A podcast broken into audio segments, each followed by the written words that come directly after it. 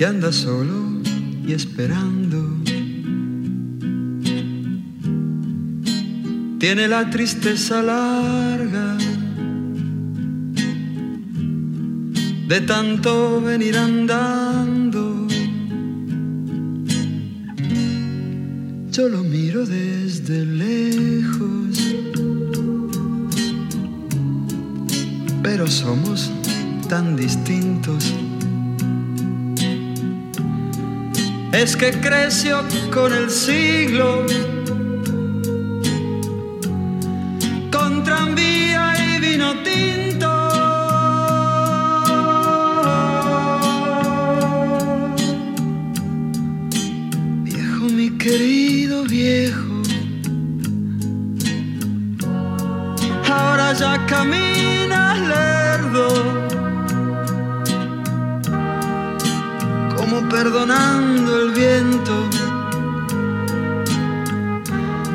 Yo soy tu sangre, mi viejo. Soy tu silencio y tu tiempo. Él tiene los ojos buenos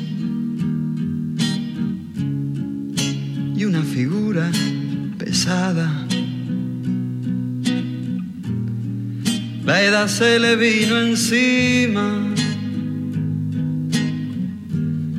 Sin carnaval ni comparsa.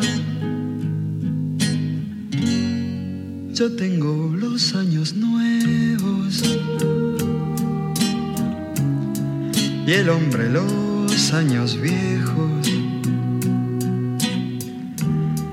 El dolor los lleva adentro sin tiempo.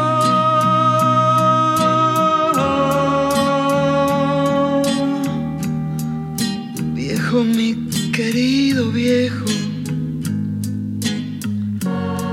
ahora ya camina lerdo, como perdonando el viento. Yo soy tu sangre,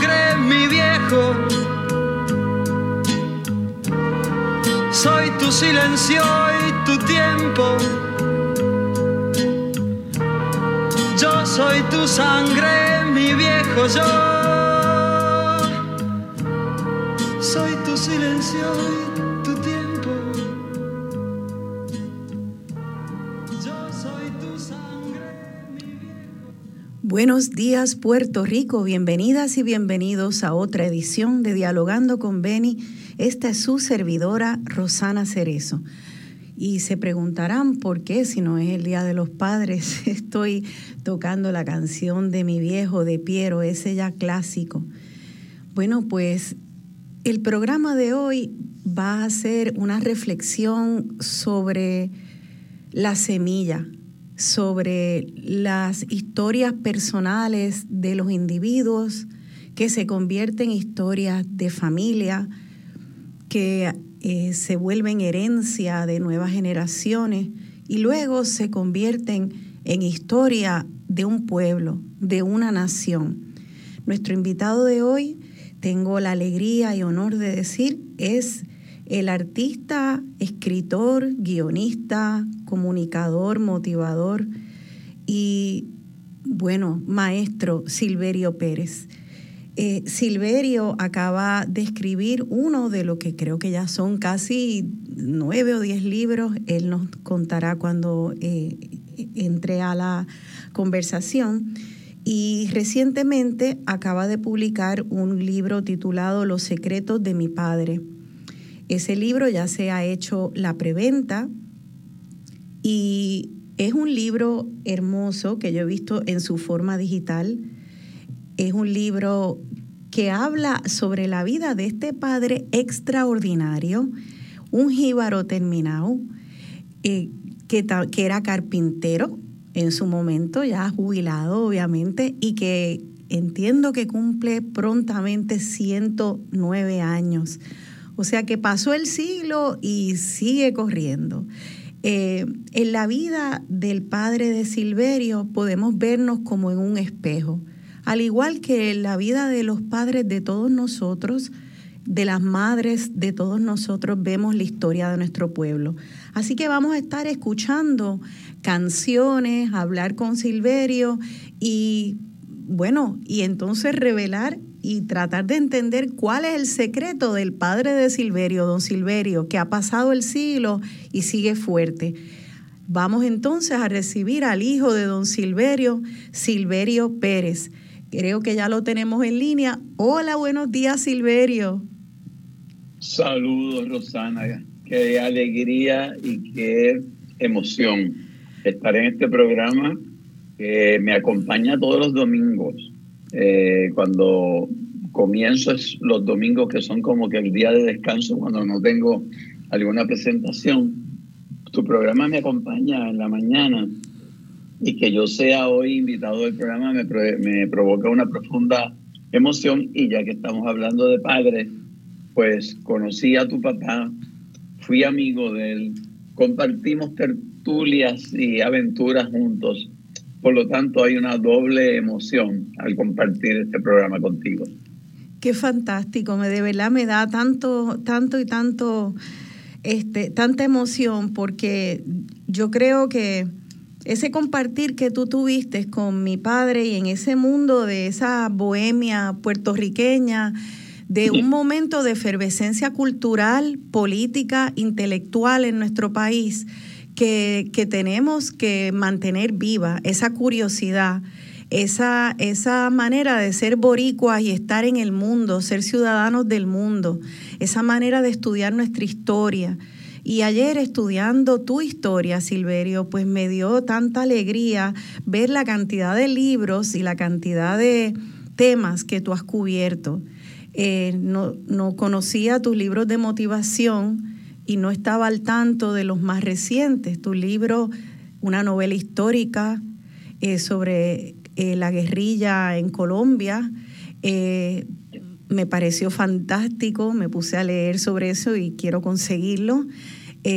investigado y basada en, en datos históricos este, y mucha investigación. También la historia de Puerto Rico, eh, de manera accesible de, eh, para entender nuestra realidad, una mirada atrás a la historia. Y ahora sales con este nuevo libro, Los secretos de mi padre. Eh, cuéntanos, obviamente trata de tu padre, pero había alguna motivación también, además de hacer la mirada de tu papá y de lo fantástico y maravilloso que él es, como un mensaje también a nivel de país, a nivel de colectivo? Sí, hay dos cosas ahí que tú has mencionado que me parecen sumamente importantes, Rosana. Lo primero que me motiva a escribir la historia de mi papá, porque entiendo que es una responsabilidad de todos, como tú lo haces en excelencia, de honrar a nuestros padres.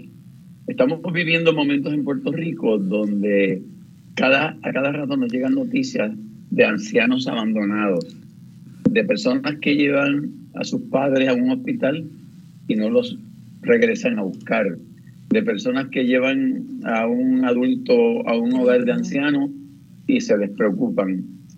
Y me parece que quiero que con este libro hagamos un llamado contundente desde el amor a que los hijos tenemos que asumir responsabilidad por nuestros padres. Ellos la asumieron por nosotros y me parece que nosotros tenemos que asumirla por ellos. Ahí hay un mensaje que quiero transmitir a través del programa. Yo soy un fanático de la historia, sobre todo de la historia de Puerto Rico. Por lo tanto, no puedo evitar, al contar la historia de mi papá, hacer constantes referencias a la historia de Puerto Rico, porque en última instancia es imposible contar la historia de una persona sin contar el contexto en el que vivió esa persona. Mi papá le tocó nacer en el 1914, en los albores de la Primera Guerra Mundial, cuando todavía Puerto Rico no se le había impuesto la ciudadanía americana. Por lo tanto, a él le tocó vivir ese siglo XX eh, tan importante en nuestra historia y no puedo evitar utilizar eh, momentos de su historia para dar un atisbo de cuál era el contexto eh, que él estaba viviendo en ese momento. Y por otro lado, papi se ha convertido en un icono de las redes sociales porque vivimos en otro mundo donde el contexto de Instagram, Facebook, Internet, pues nos coloca eh, en un espacio compartido con tantas y tantas personas y de pronto el que él tenga 108 para 109 años de edad se ha convertido en una atracción para muchas personas y la constante pregunta que yo recibía cada vez que me encuentro con gente todos los días, todos los días me preguntan por él y muchos me preguntan, oye, ¿y cuál es el secreto de tu papá? Y se refieren obviamente al secreto de la longevidad. Pero yo aprovecho y cuento otros secretos en el libro. Otros secretos, y esos son los otros secretos que queremos poco a poco ir abriendo eh, como una cajita mágica, porque son los secretos particulares de tu papá y también de, de nosotros como pueblo, desde nuestras complejidades, eh, nuestras luces y sombras, nuestros retos, nuestras virtudes. Eh, ¿Por qué entonces no empezamos la historia de don Silverio? ¿Nos cuentas por favor un poco dónde nació? Dices que nació en el 1914. Wow, ¿dónde nació? ¿En qué circunstancias? Un poquito de su familia para entender a ese gran hombre. En 1914, él nace en el barrio Camarones de Guainabo. En el barrio Camarones de Guainabo, obviamente, se vivía una vida de la ruralía puertorriqueña eh, donde don Jacinto Pérez, su padre, mi abuelo, había logrado, través de sus destrezas como carpintero, escalar a lo que en aquel momento se llamaba, y yo no sé si tú habías escuchado el término anteriormente, maestro de obra. El maestro de obra era aquel que era capaz de, a partir de un plano, desarrollar la construcción y responsabilizarse de la construcción de una casa o de un edificio. Y don Jacinto pues era maestro de obra y gozaba de ese prestigio en el barrio Camarones de Guaynabo y gracias al éxito que había tenido, pues había alquilado, rentado unas cuerdas de terreno y entonces compaginaba su trabajo como carpintero y maestro de obra con la agricultura. Dentro de ese contexto nace mi papá y va a la escuela del barrio Camarones de Guaynabo, a la escuelita del barrio. Y aquí yo descubro algunas cosas, Rosana. Él termina hasta tercer grado nada más. Le pregunto un día, ¿por qué hasta tercer grado? Bueno, porque eso era lo que daban en la escuela. Hasta, hasta eso llegaba a la escuela del barrio. Y entonces mm. eh, me doy cuenta que en ese deseo de ir educando al país, que se da en eso, esas primeras dos décadas de luego de la invasión de Estados Unidos a Puerto Rico, pues la educación tenía el propósito principal, y esto me lo dijo él así, de que la gente aprendiera a leer y a escribir. Punto. No había otro, otra intención que no fuera esa, que me parece muy loable. Eh, lo interesante es que le enseñaban a escribir muy lindo, con caligrafía. Yo logré capturar, Rosana, de un, de un documento antiguo, eh, cuando mi papá firmó para el ejército de los Estados Unidos, ya por ahí en, en los 30, eh, porque ya se avecinaba la Segunda Guerra Mundial, y donde él firma, yo me asombré de dos cosas la hermosa caligrafía y el parecido que tiene su firma con la mía. Y mm. entonces lo capturé lo, en, en digital, esa firma, y la pude convertir en un sello. Por lo tanto, todos los libros que nosotros podamos distribuir a base de la gente que nos escribe en el portal de silveriopere.com van a llevar esa firma de mi papá digitalizada de los años 30. Eh, y entonces Pues ese es el contexto en que él se cría. La ruralía, el campo.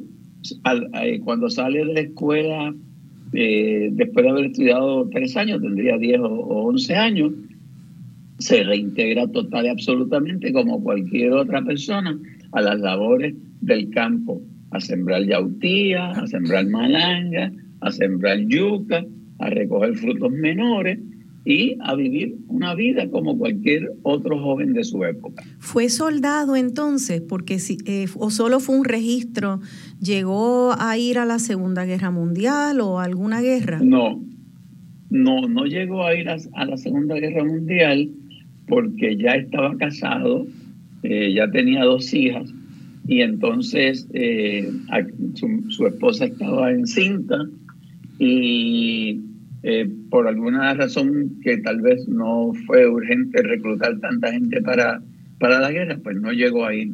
De hecho, en el 1942 yo comienzo uno de los relatos, eh, que en 1942, mientras él vivía un momento dramático en su vida, y es que su primera esposa estaba dando a luz allá con, con una comadrona, y se había trancado el bebé para salir, que finalmente sale, pero la placenta no sale, tienen que correr entonces tienen que correr hacia el hospital, la llevan en una hamaca.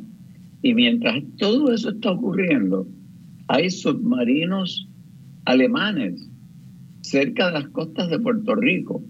Eh, está el, el gobernador Todwell pidiendo urgentemente al, al presidente de los Estados Unidos que mande ayuda urgente porque Puerto Rico está prácticamente bloqueado y no queda mucho para darle comida a la población. Puerto Rico está viviendo un momento crítico en ese momento. Pero entonces ahí yo hago una reflexión, cómo esa historia que se nos cuenta siempre a través de la oficialidad, o sea, lo que se considera, pues, voy a estudiar historia de Puerto Rico, pues te van a contar de eso que está pasando.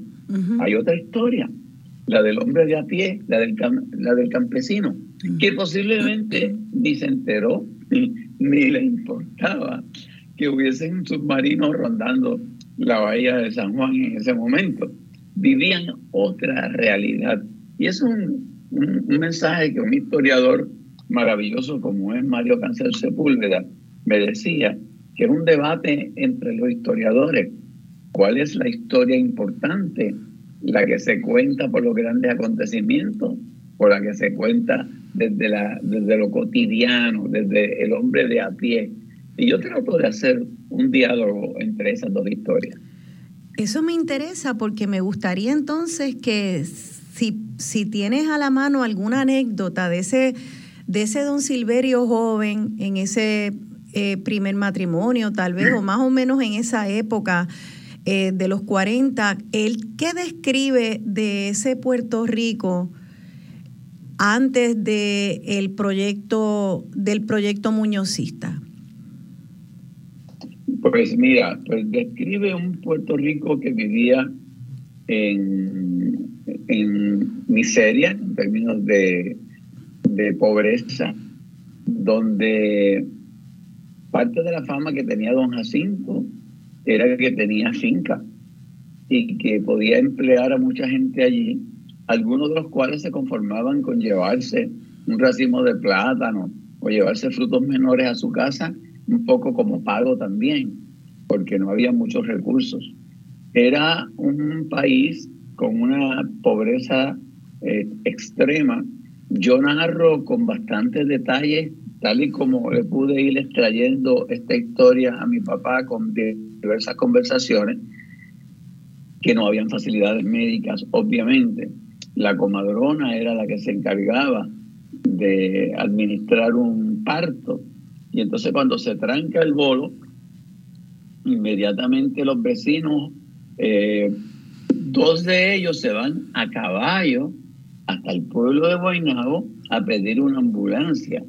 Los otros arman una hamaca con bambú y echan a la, a la, a la mamá a la parturienta. de Sol, sí, a Soli, la mamá de Soli, de Fina y de Abraham, que son mis tres hermanos por parte de padre.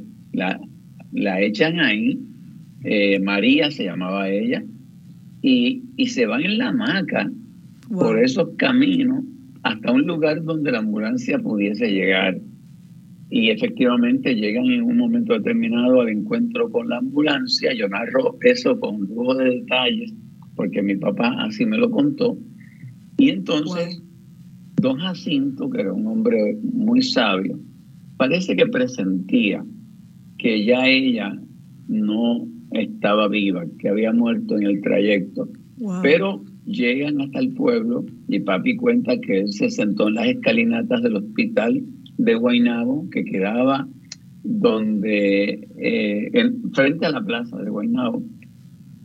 Y entonces de pronto sale una enfermera y le pregunta si hay algún familiar de, la, de María Rosario. Y él dice, yo soy el esposo. Y le dicen, pues no pudimos hacer nada, ella murió.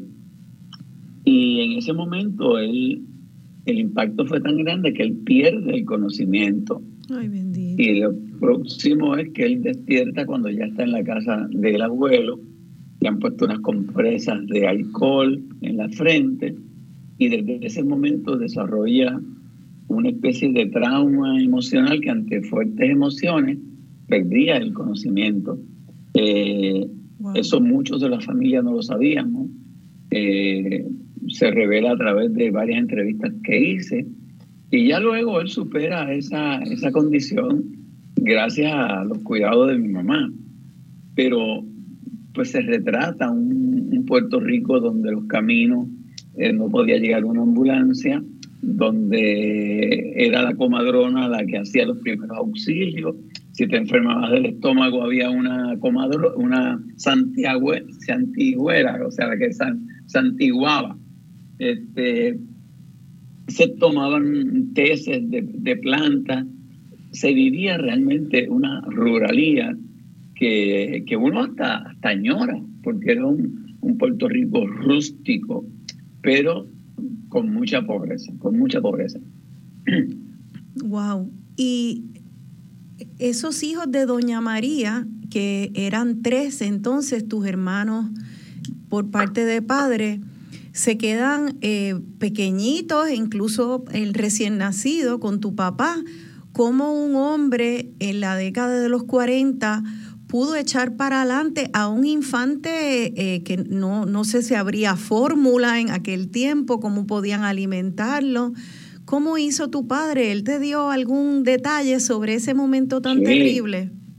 Sí, aquí viene otro retrato de, la cultura de nuestro país en ese momento. Inmediatamente, las eh, tías de María eh, acogen al niño y se encargan de él inmediatamente. Eh, mientras que las dos hermanas, que ya tenían cuatro, cinco, seis, seis y cuatro años, este, Victorina se llamaba la mayor y Josefina la segunda, que se van con mi papá a vivir a la casita que quedaba al lado de la casa de don Jacinto, se van a esa casita a vivir con, con mi papá. Él se encarga de ella, mientras que la tía Nicolasa se encarga de Abraham, que era el niño pequeño, porque obviamente no podían confiar en que este hombre que estaba trabajando como agricultor y carpintero iba a poder regar con un niño pequeño. Y entonces, eh, así transcurre eh, esos primeros meses de su viudez. Wow. Y óyete esto, en una ocasión, eh, como parte de diversión, las diversiones, los hangueos en aquel momento no era alguna discoteca, obviamente, en el condado, ni mucho menos. Los jangueos del barrio eran los rosarios, los, funerales, este, ese tipo de cosas que convocaban a la, a la ruralía, a, los campesinos. Esa era la forma de, interaccionar. Las parrandas, quizás, ¿verdad? Tal vez parrandas navideñas, me imagino. Claro, ese tipo de cosas. Bueno, pues mi papá, para aliviar un poco el dolor de la viudez, pues con un amigo eh, compraron dos caballos y se iban los fines de semana por ahí a correr eh, por los negocios, etcétera, etcétera. En un momento determinado en que se metió en un problema, el, el abuelo Jacinto lo llamó a capítulo y le dijo, o tú dejas de, de las salidas esas por ahí y estarte metiendo en problemas, le gustaba pelear, o te quito el caballo, mando a recoger tomate. O sea, que ya para esa época habían personas que emigraban a los Estados Unidos a, a labores de la agricultura. Y él entonces como que se asusta por esa amenaza del abuelo y decide recogerse a buen vivir, empieza a visitar la capilla del barrio Camarones y allí se entera de un rosario que se va a llevar a cabo en el barrio Mamey, barrio contiguo, por una persona que había muerto, de una eh, familiar de una persona muy conocida en el barrio, eh, de Marco Centeno. Pues papi acude a ese rosario, está allí como, como todos los que estaban allí tomando su chocolate con galletas por soda. Y oye, dice, vamos al próximo rosario, llamen a Victorina para que lo guíe. Cuando le oye, llamen a Victorina, a él le llama la atención, porque Victorina se llamaba, se llamaba su hija mayor. Sí.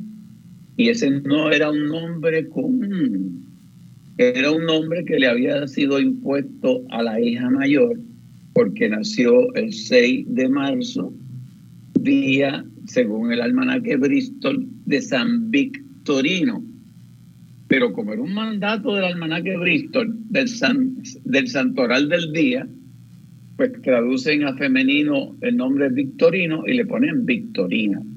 Pero no era un hombre para nada común. Claro. De hecho, yo no conozco todavía a nadie más en el barrio que se llame, que se llamara así.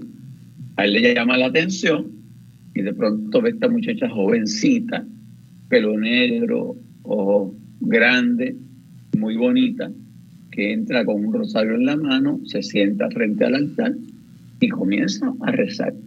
Y él se va escurriendo entre los presentes hasta que logra sentarse en el banco del lado donde ella estaba rezando. Me dice que con una devoción nunca antes vista él le rezando. Y cuando ella termina, le dice, ¿tú te llamas Victorina? Y ella le dice que sí.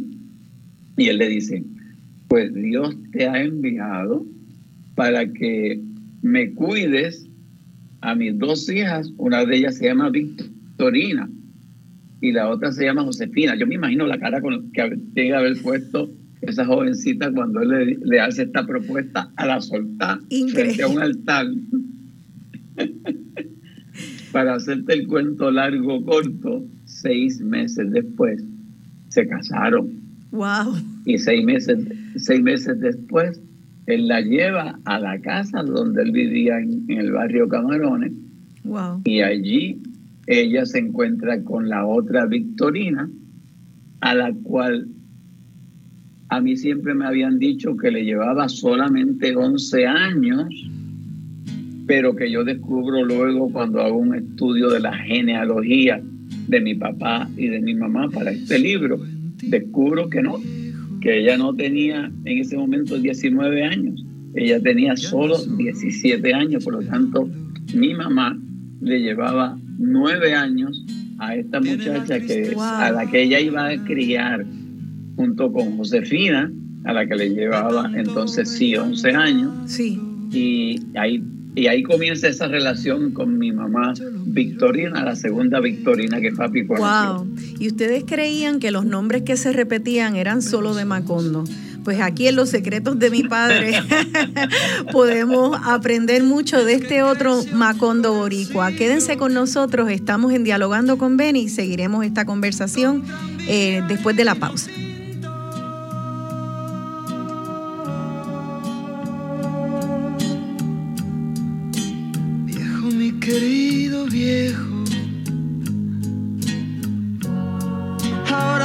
caminas lerdo,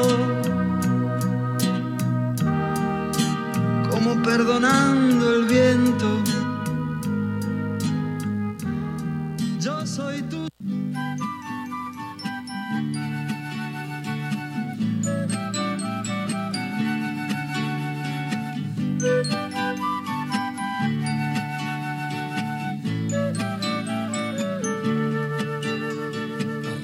Arrímese mi compay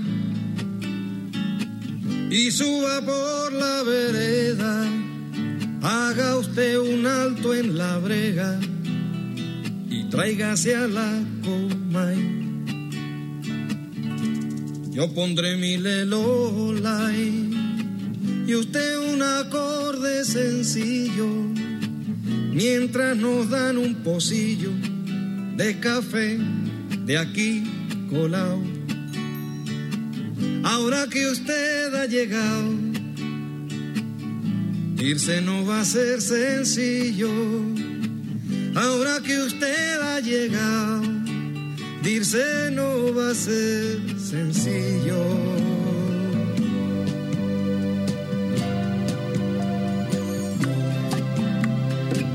Por un rato dejaré el tapón y la bocina, la selva capitalina.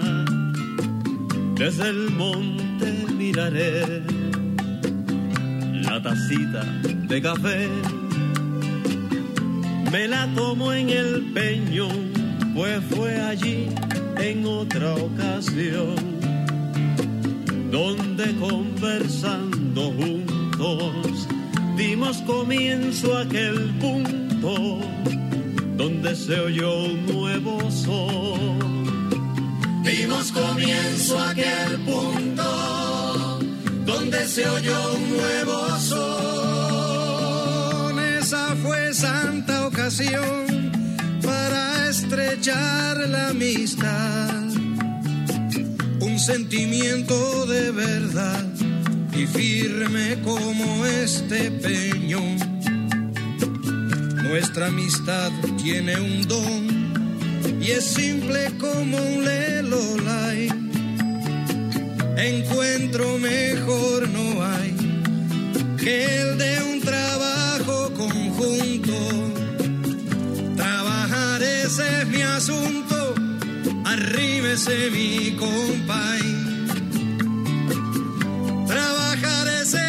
Asunto, arrímese mi compay. Venga, arrímese mi compay.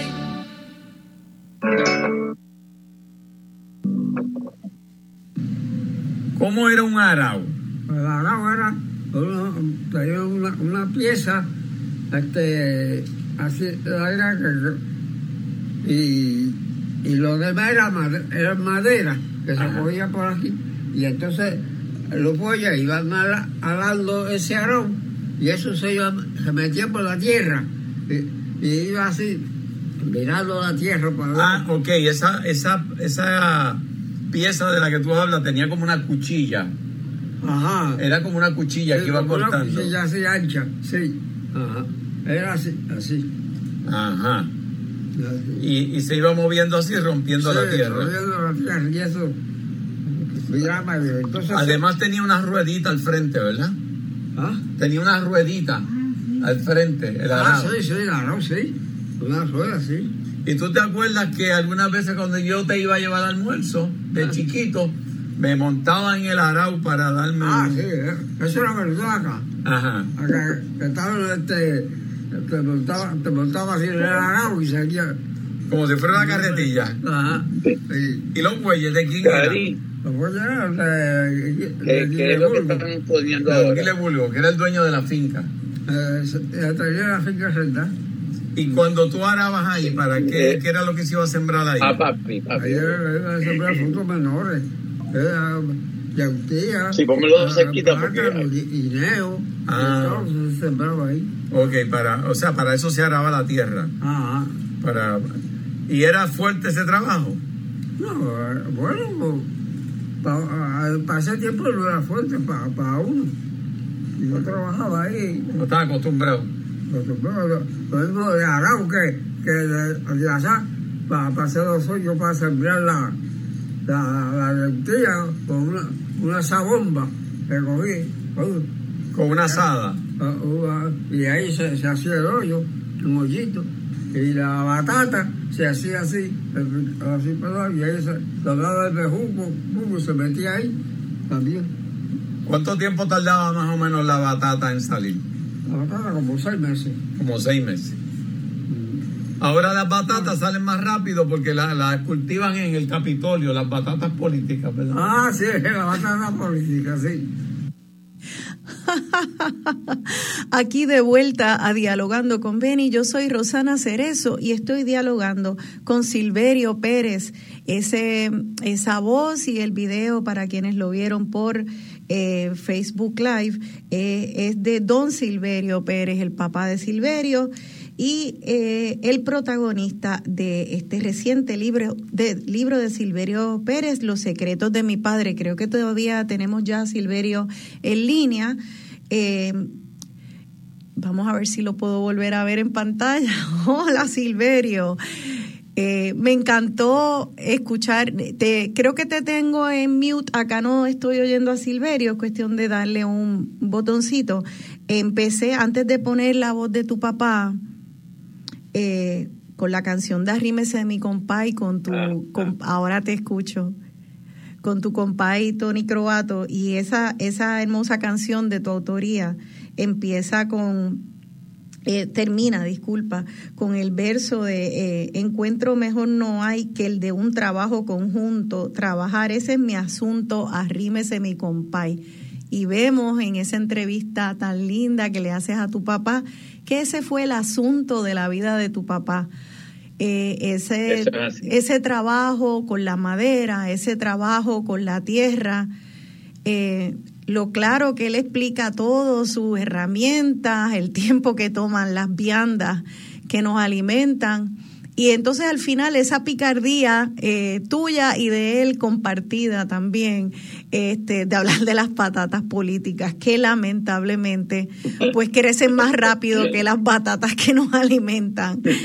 Eh, Oye, y, y, déjame decirte que esa entrevista, donde él explica con esa claridad tan increíble eh, ese proceso, fue hecha hace apenas unos seis o siete meses. O sea, estoy hablando de un hombre de 108 años que explica con esa claridad eh, lo que hacían en ese tiempo. Y esto es parte del asombro que causa eh, en la gente el que mi papá tenga esa claridad mental. Y no, no quería dejar pasar, eh, Rosana, sí para agregarle un toque diferente a esta conversación. Y es que eso que escuchamos de Arrímese mi compay es una canción que yo compongo, hago la letra y le pido a Tony que haga la música, porque era nuestro primer encuentro musical luego de que participáramos desde 1975 en Haciendo Punto en Otro Son. Tony se va de Haciendo Punto en Otro Son en 1977.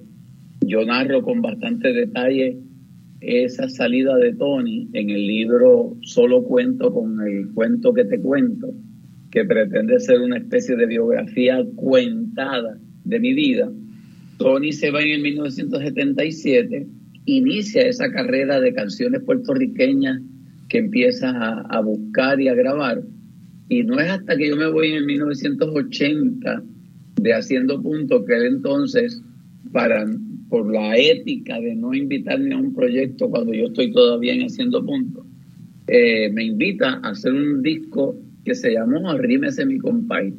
Y entonces para iniciar ese disco yo hago estas décimas y él lo musicaliza. Ahora en muchas de mis presentaciones eh, personales, yo le añado una décima a esas décimas como introducción a cuando él empieza cantando Arrímese mi compay. Yo no sé si se escuchará bien la guitarra. Mira a ver si, si se oye.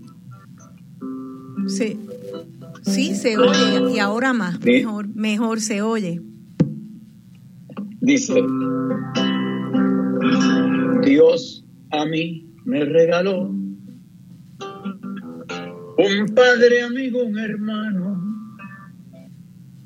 que por el norte italiano en el 40 nació. Luego a, em- a Uruguay emigró Ah, y a Puerto Rico un contrato lo trajo aquí, más el trato del boricua lo enamoró.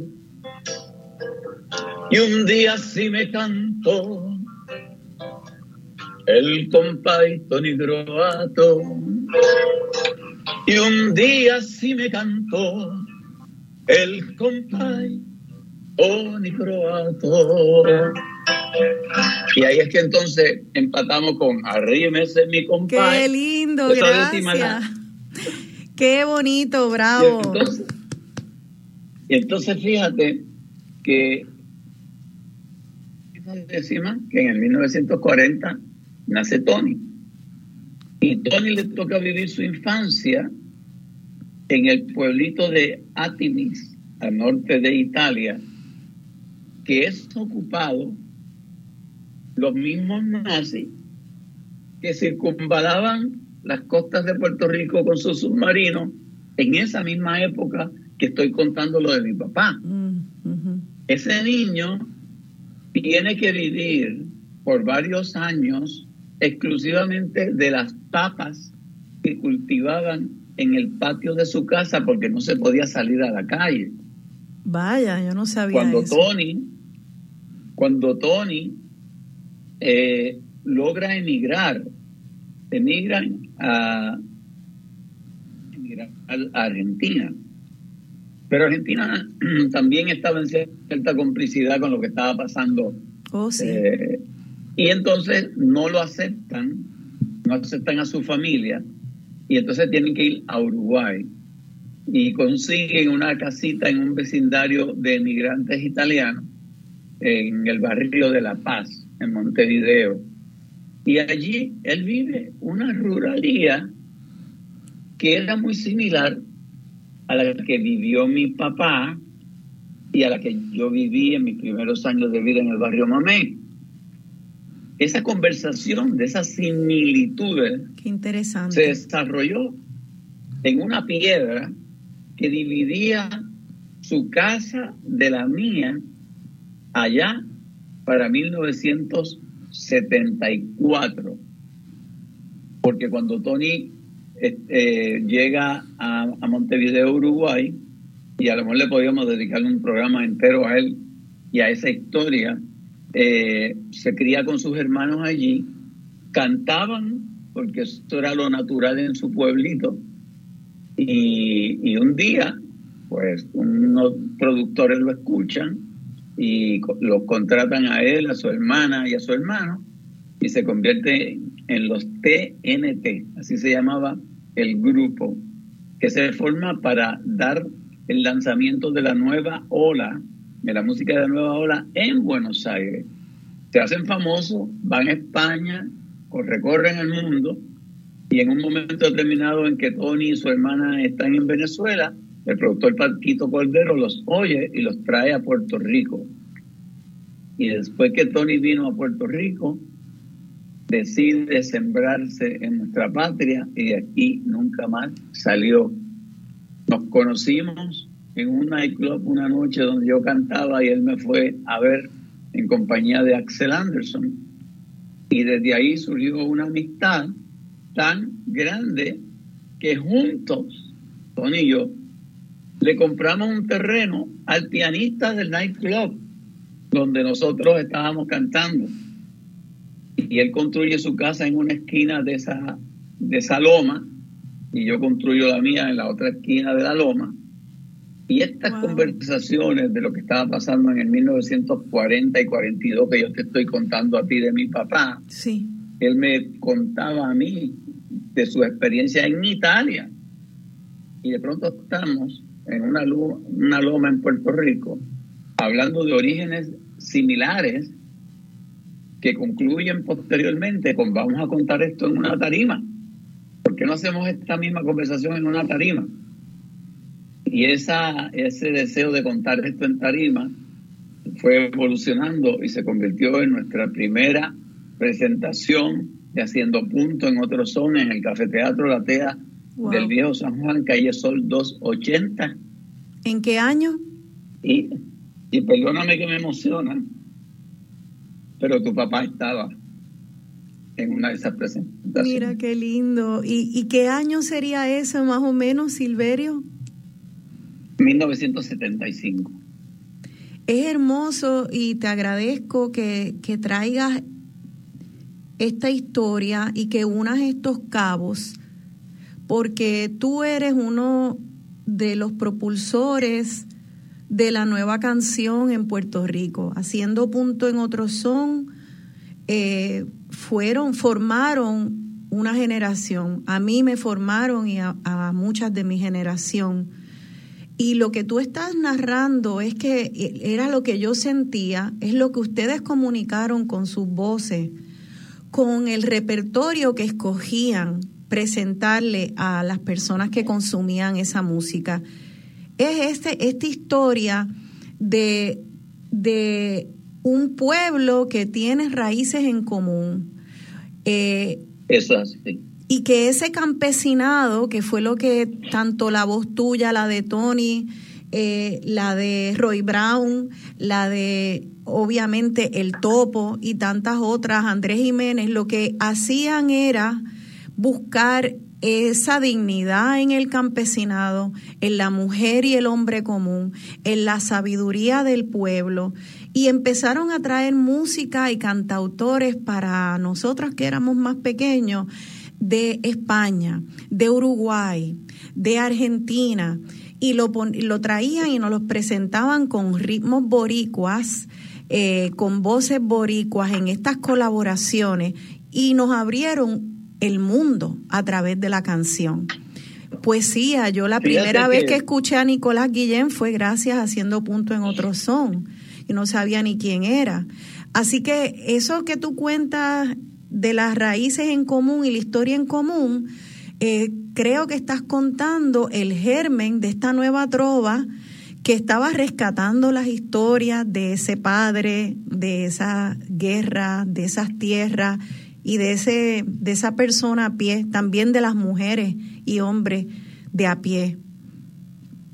A mi mamá le, le gustaba cantar y al yo nacer en ese contexto rural del campesino, eh, era lógico, no, no era como que nada del otro mundo, el que uno aprendiera a cantar décimas.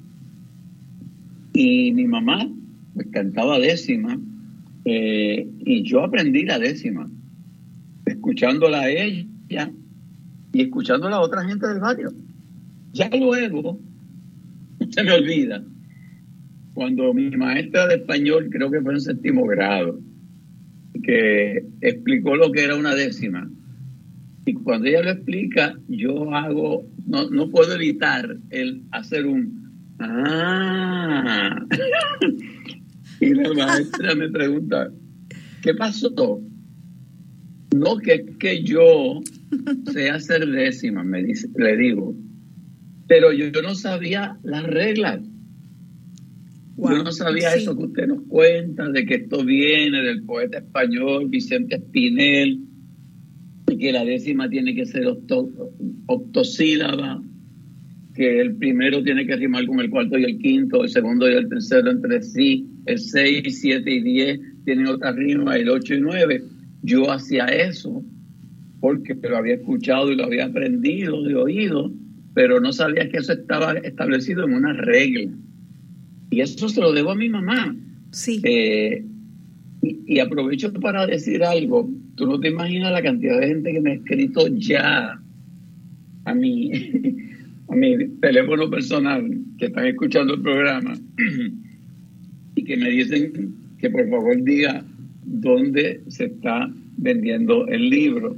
Les, les estoy diciendo que en este momento solamente está disponible en mi página web silverioperez.com, www.silverioperez.com, y que el, y que el libro tiene, Rosana, un QR code que conecta a la gente a través de, de la cámara de su teléfono con un site en el internet donde está esa entrevista que tú acabas de pasar con mi papá y está un montón de videos y fotos eh, que complementan esa historia que nosotros estamos desmenuzando aquí en esta mañana de domingo. Así es, ayer de ahí, de la página los secretos de mi es que pude sacar ese video y vi tantos otros eh, y fotos y álbumes familiares. Y bueno, pues es eso, ¿no? Eh, es tan importante que entendamos que esa historia familiar nuestra tiene un valor individual y para esa pequeña tribu, sea grande como la de Silverio o más chiquita como la mía, eh, y, y ciertamente pues es importante para ese grupo familiar. Pero cuando vamos haciendo, uniendo eslabones, encontramos que es la historia de Puerto Rico, es la historia también incluso de otros pueblos y de Puerto Rico con el mundo, como, como es la historia que nos acabas de hacer de todas esas raíces, historias y, vivencias en común entre tú y Tony Croato, que quién diría, siendo un italiano inmigrante a Uruguay, pudiera eh, tener ese esas similitudes al punto de que eh, eh, le llegaban al corazón, se entrelazó con la identidad de él, la fibra de él. Eso es lo que era tan hermoso de esos comienzos de esa nueva canción y eso lo nutrió eh, la vivencia, el arau, los ñames, la batata, las mujeres curadoras las comadronas, los rosarios, las victorinas y los silverios de la vida que le, le enseñaron dignidad a sus hijas y a sus hijos. Y entonces ellas y ellos pudieron cantarle y traerlo, eh, se hizo todo un movimiento en Puerto Rico y a través de la América hispana y latina. Eh, eso es lo que yo creo que es el, el puente entre, como dice eh, el artista y maestro Rafael Treyes, que dibujó eh, la cara de tu padre tan hermosamente, que es la portada de ese libro, y Rafi Treyes dice que en cada arruga eh, él recorrió, según lo pintaba, el rostro de tu padre, la historia de nuestra nación. Eso es tan hermoso y yo creo que eso es lo que nos llama cuando escuchamos estas historias, Silverio. A mí me, emocionó mucho esa frase de Rafi, que es un, intelectual y un artista fuera de serie, pero humilde, humilde, humilde. Y, él captó también eh, eh, eso a través de ese dibujo donde dice esa frase tan, tan maravillosa de que a través de los surcos de las arrugas de mi papá va entendiendo los caminos de la historia. Ayer tuve la oportunidad de mostrarle, Rosana, el libro por primera vez a mi papá. Y entonces, eh, él, como todo en la vida, lo ha tomado, le ha tomado todo lo que le ha pasado en la vida como algo sencillo, sin espaviento, ¿verdad? Y entonces se pone a ojear el libro y ve las fotos una de las fotos que hay en el libro que le sirvieron de base a Rafi Treyes para hacer el dibujo. Y entonces él alega que él ha perdido la vista, que no oye ni ve casi nada. Sin embargo, el dedo en la cara de él me mira y con esa facilidad que tiene para decir frases este, con, con un elemento de humor siempre dice, y H, como están las arrugas ahí. es como que descubrió sus arrugas a través de la foto que dio base al dibujo de Rafi Treyes. Y entonces yo le digo, pero papi, tú no me dices que tú casi no ves. ¿Y cómo es que tú vas a ver las arrugas que hay en esa foto? Y entonces me mira como con cara de pícara, pícaro, como, ok, yo veo lo que me da la gana de ver y no veo lo que no me da la gana Exacto. Y asimismo, en términos de él escucha cosas que de pronto reacciona. Y yo digo, pero adiós, tú y que no oye. entonces. Eh, pues ya, ya ahí vemos, eso es otro, esto es otro de los secretos de mi padre, que la escucha es selectiva. y, y pues. Él ve y escucha lo que le, lo que le da la gana. Yo creo que su sentido del humor, yo creo que su sentido del humor claro. es parte de esos secretos. O sea, parte de los secretos es haber vivido eh, cerca de la tierra, Rosana. Sí. De, sentir que la tierra y los frutos que son uno mismo. Y a mí me parece que ese contacto de la tierra que hemos perdido, eh, yo le pregunto a los que nos escuchan y me lo pregunto a mí mismo, ¿cuándo fue la última vez que nuestras manos se posaron en la tierra? Así es. En un hueco que estábamos abriendo para sembrar una semilla que diera un fruto. Pues yo creo que esa relación con las raíces, con la tierra, es parte de esos secretos que lo han, le han permitido vivir tantos años.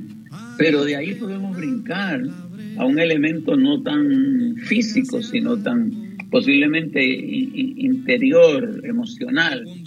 Y es que la mirada que él le da a la vida no es desde el punto de vista que, tanta gente le da de, sentirse víctima, de mira lo que me pasó, de mira qué, qué triste, que por qué las cosas no son de otra forma. Él ve la vida como de una forma fluida. Esto es lo que hay.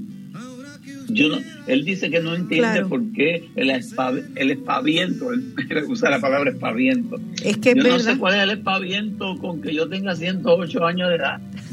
Qué bien, Silverio, ya nos están tocando la musiquita para la pausa, pero partir de lo que hay, de la realidad, sin espaviento, sencillamente aceptándolo con dignidad y para adelante. Y conexión, y conexión con la tierra, que es la madre y es la fuente. Seguimos revelando los secretos de mi padre. Quédense que en la pausa, luego de la pausa, seguimos con Silverio Pérez aquí en Dialogando con Beni. Donde conversando juntos dimos comienzo a aquel punto donde se oyó un nuevo sol. Dimos comienzo a aquel punto donde se oyó un nuevo sol.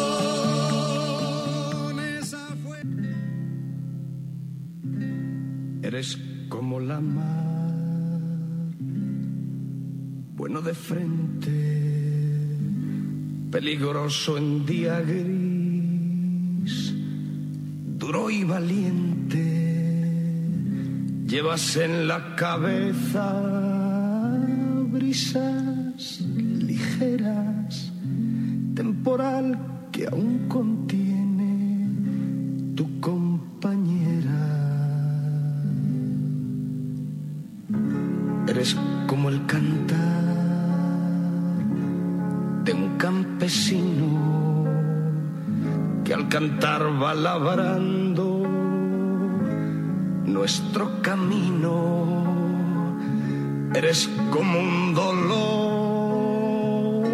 mal repartido que se volvió canción y no quejido. Eres como la voz que expende el aire. Eres como un poema de Miguel Hernández y presumes de ser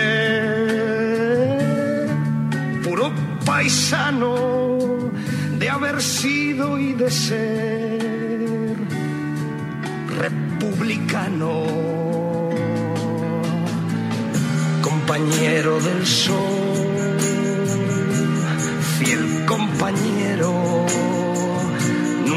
te preocupó en nada ser el primero. Eres como el sudor, callado y quieto, y nunca abriste el cajón de tu propio respeto. No quisiste jamás salvarte solo, porque no hay salvación, decías, si no es con todos, no sabes de venganzas ni de desquites, gorrión que canto siempre, aún sin alpiste. Eres como la sangre, eres el aire, la mar, la barca, el remo y el navegante, timonel de mi alma, más que nadie. Y aún, aún eres muchas cosas más que me callo y me callan, Padre.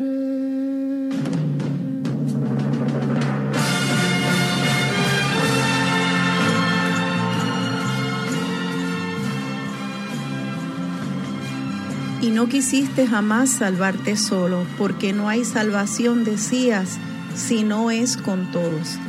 Eh, estamos entrevistando a Silverio Pérez sobre su más reciente libro, libro Los secretos de mi padre.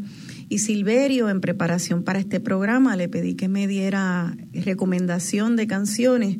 Y al igual que lo hiciste, Silverio, cuando eras integrante de Haciendo Punto en Otro Son y aprendí con ustedes de autores y cantantes fuera de Puerto Rico que no conocía y de Puerto Rico, pues también aprendí contigo ahora de este gran cantante catalán, me dijiste, Pa- Pa- Paxi Andion. No sé si pronuncié bien. Paxian Dion.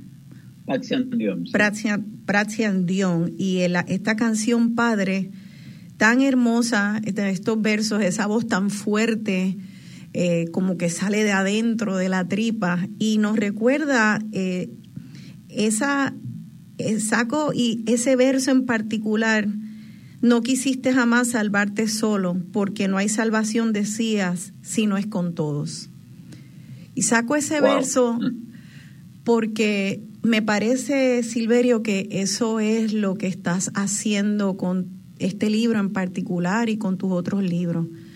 Es hacer una reflexión interna de las lecciones, de los escollos, de cómo superarlo, eh, para que esa salvación, esa reflexión que nos lleva a la salvación, sea de todos, porque esa canción es que recuerdo que también aprendí con, con haciendo punto en otro son, de ese hombre que está eh, tirado en el piso y lo están tratando de salvar y viene una persona y vienen cien y vienen mil y vienen un millón y no es hasta que viene cada último ser del planeta que esa persona que se está muriendo se levanta y la salvación es de todos.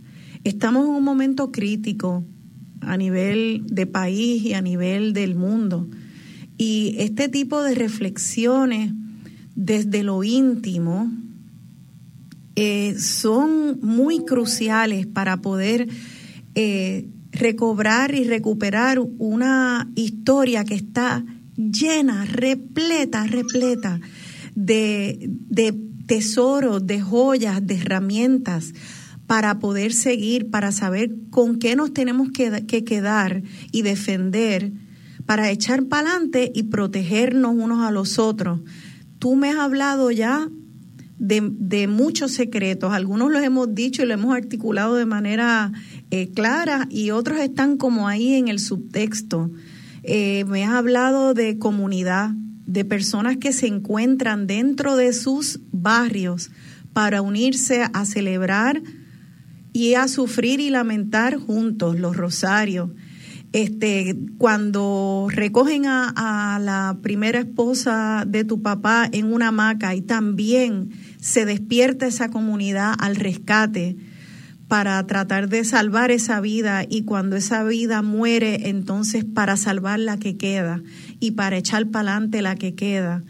Eh, un padre que sabe llamarle la atención al hijo cuando se está saliendo de, carril y le dice, te vas a recoger tomates si no te enderezas y te pones para lo tuyo con tu familia. Y un hijo que escucha, reconoce y corrige.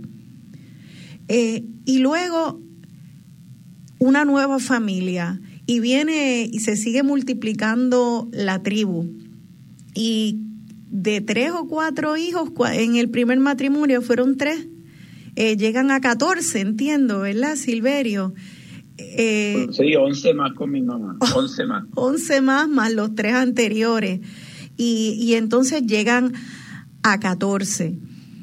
Eh, en ese recorrido con, con Victorina, tu madre, que quiero también exaltar a la mujer, porque hablaste también en esos principios de mujeres la, la, que curaban con sus tesis, con sus medicinas, con ayudando en los partos, una madre que te enseñó a cantar décimas.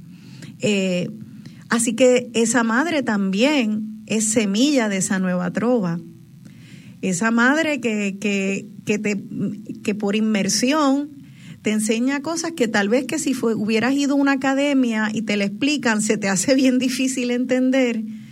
Y tú así como que en el aire eh, aprendiste un arte muy compleja y, y entonces la, la multiplicaste para todos nosotros. Así que aquí hay muchos secretos y todo es de una conexión entre individuos, eh, de individuos a, familia, de familia a país.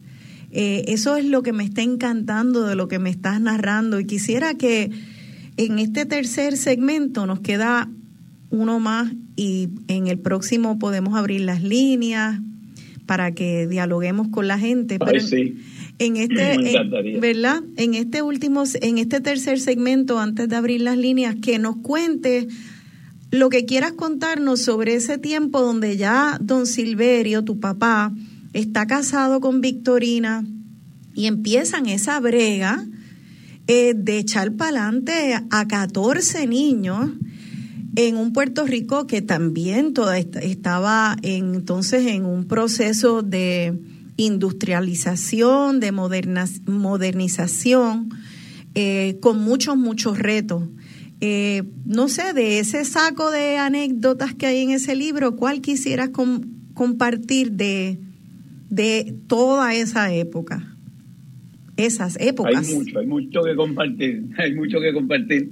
Eh, pero antes que nada, quiero decirte, Rosana, que esa canción que acabamos de escuchar de Paxiam Dion, eh, Muñoz, Jesús Chuito Muñoz, tiene la gran responsabilidad de cantarla el 17 de junio que le vamos a celebrar el cumpleaños a mi papá en el Teatro del Conservatorio de Música y estamos invitando a la gente que, oh. que puedan conseguir los boletos pues que se unan a esa celebración. Chuito va a cantar esa canción Dani Rivera va a cantar la canción eh, Mi Viejo, con la que empezaste el programa. Eh, otros artistas como Melina León, Josie La Torre, Aidita Encarnación, eh, Alberto Carrión, personas que conocí a través de este proceso que tú narras, de la nueva canción, pues se han ofrecido para celebrar la vida de mi papá y nosotros, eh, la familia entera, la vamos a celebrar ese 17 de, junio. Eh, los que quieran pues participar, pues pueden hacerlo a través de Ticket Center, buscar El secreto de mi padre, eh, el, evento El secreto de mi padre, pueden hacerlo. Y, como tú muy bien dices, parte y parte esencial, protagonista del, del secreto de mi padre, de su longevidad, de sus ganas de vivir, se llama Victorina Figueroa Amador, mi mamá. Mi mamá es la que, como yo diría en uno de mis libros, domestica ese dinosaurio que era mi papá. mi papá venía con esos traumas de la muerte de, de su primera esposa. Y como te dije, había desarrollado unos, una situación emocional que ante corajes, pues como que perdía el conocimiento. Y mi mamá, con una sabiduría que yo todavía no ceso de asombrarme, porque también solamente estudió hasta tercer grado, con una inteligencia emocional fuera de serie, fue moldeando esa familia.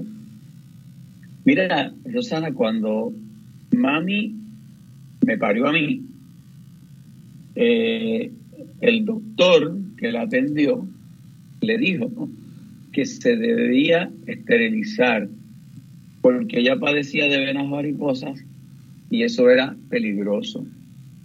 Yo no creo que posiblemente esa fuera la razón.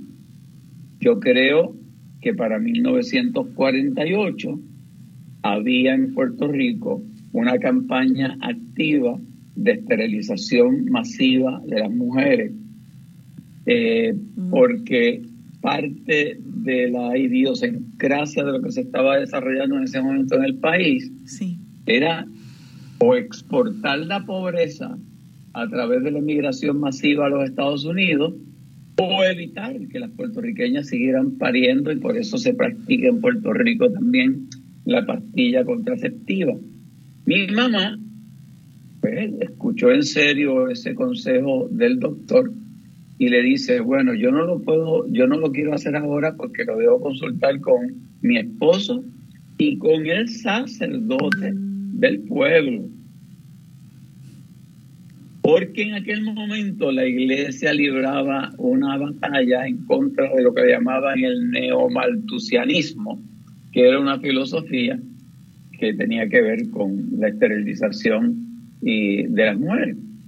Entonces mi mamá va con mi papá donde el padre Ruiz, a la, a la parroquia de Guaynabo, de donde mucho de la historia de mi papá y mi mamá eh, una joven que yo contrato saca mucha de esta historia de los archivos parroquiales de la iglesia San Pedro Mártir de Guaynabo, donde han guardado con mucho celo la historia prácticamente del pueblo de Guaynabo.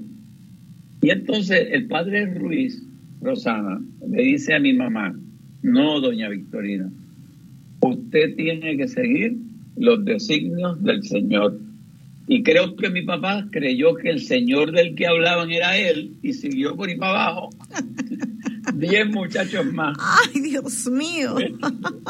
Después de esa consulta, y mi mamá no se murió de la vena varicosa, ni mucho menos, y crió esa familia de 14. Wow. Entonces, eh, cuando estoy buscando en esas raíces más allá de, de lo que me contaba la hermana de mi papá, mis hermanas mayores, mi propio papá, mi mamá, pues yo contrato a una muchacha para que me hiciera un estudio del árbol genealógico de mi padre.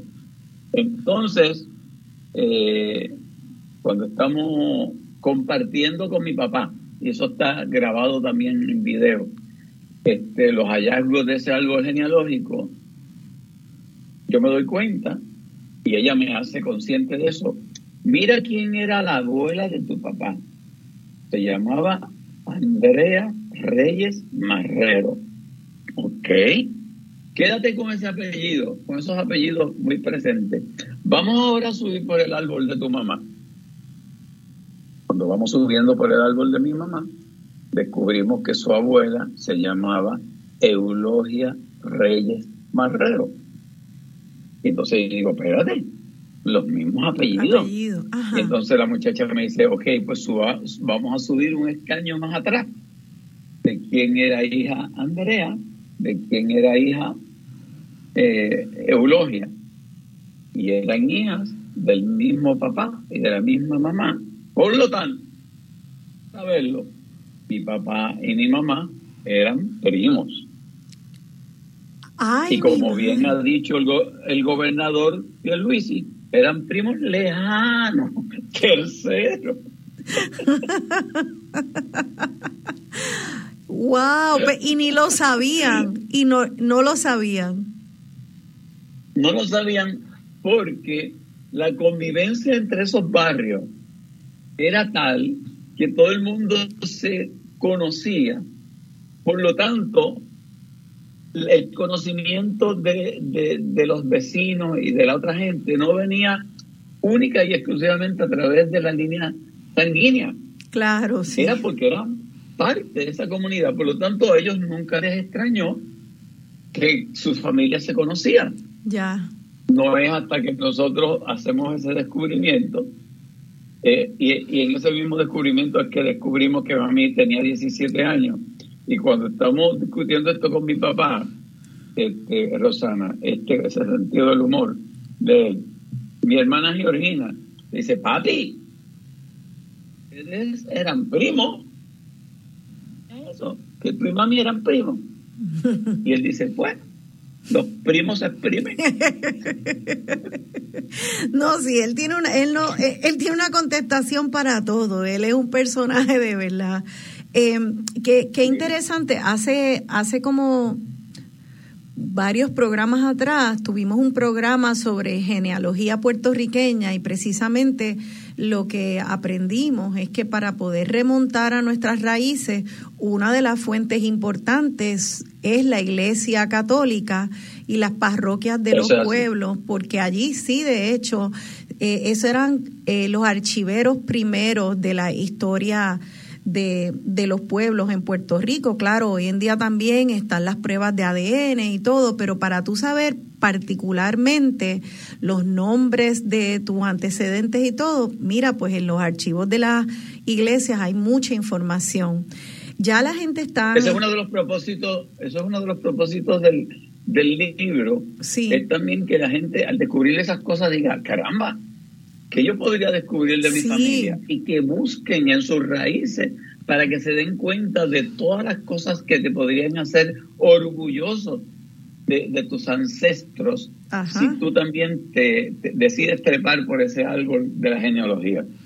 Y eso y esa parte de tú trepar por ese árbol inevitablemente te hace sentir orgullosa de tu de tu eh, eh, raíces, inevitablemente, incluso hasta cuando ya, porque estamos retiradas, te puedas enterar de que alguien fue a la cárcel o algo así, siempre hay las luces y las sombras y es un retrato de, de ese Puerto Rico y, y también inevitablemente eh, aprendemos de nuestra historia. Y como dice una radio escucha que acaba de escribir eh, en, en, las redes, Chelo Buet, a quien le doy, mando un abrazo, eh, esa es otra manera de resistir una asimilación.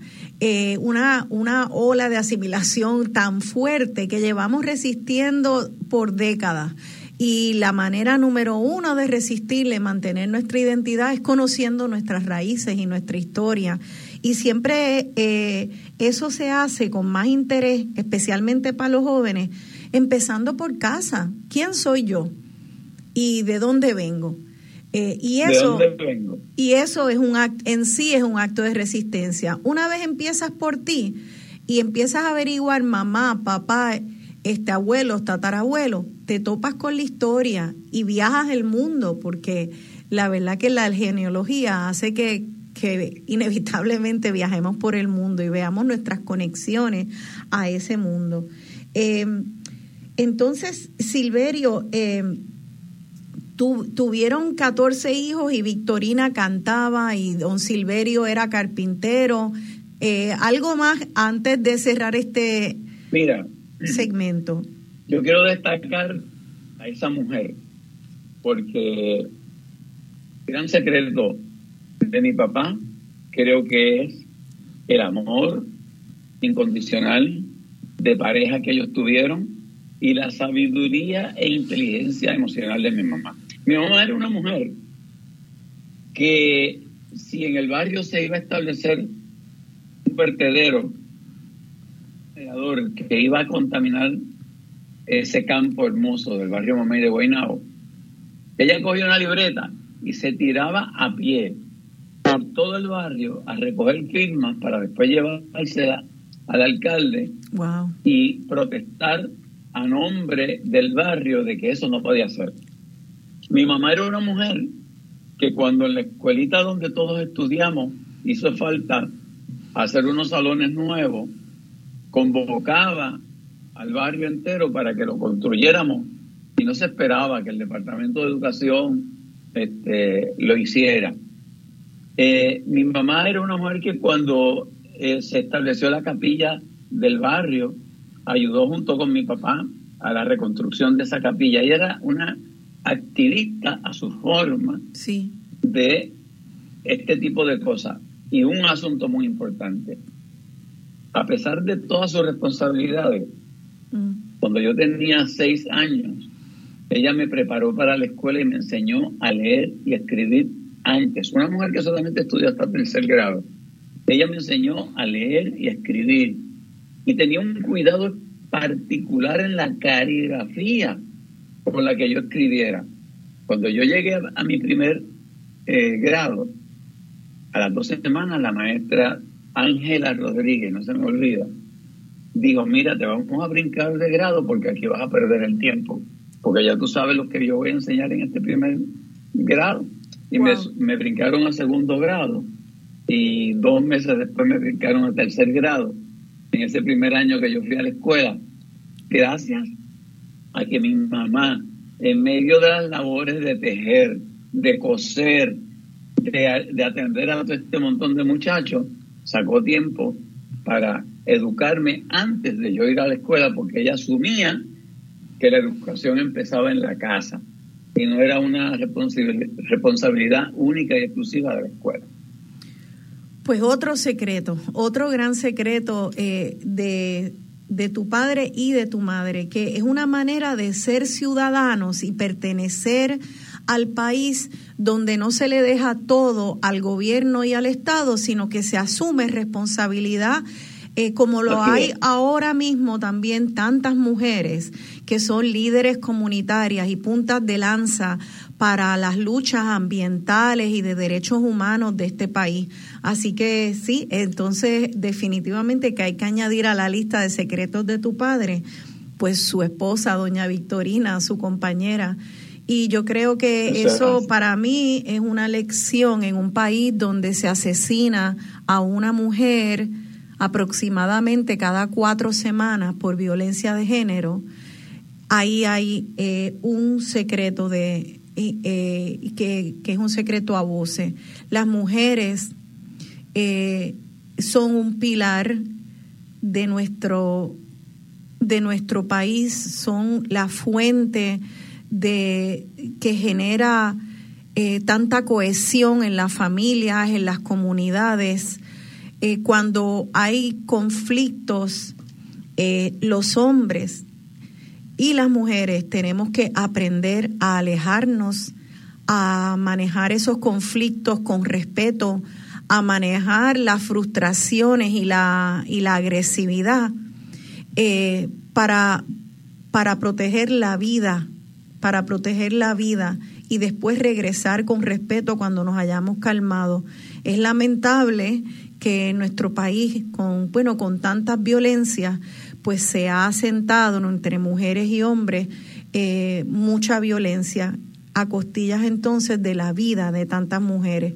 Así que qué lindo escuchar de un hombre que, que todavía llora eh, ante la pérdida de su esposa, que se desmayó ante la pérdida de su primera esposa, porque tal era la, la cercanía emocional y la interdependencia entre esos dos seres. Así que he ahí otro gran secreto de tu padre, Silverio, ese respeto, ese amor profundo por la mujer que lo acompaña, que me imagino que en tantos años de matrimonio tiene que haber habido muchos conflictos, muchas peleas, muchos desacuerdos y sin embargo eh, algo bien han, hicieron para poder mantenerse y resolver eh, eso, esas arrugas que, que, que hay en las relaciones y esos problemas y mantenerse junto con amor y dignidad sobre todo. Así que otro gran secreto que hay que distinguir. Eh, para ya tenemos que irnos a la, a la pausa, Silverio, y la próxima, pues amarramos esta, los cabos sueltos y abrimos las líneas al público para continuar la conversación con ustedes. Estamos en Dialogando con Beni.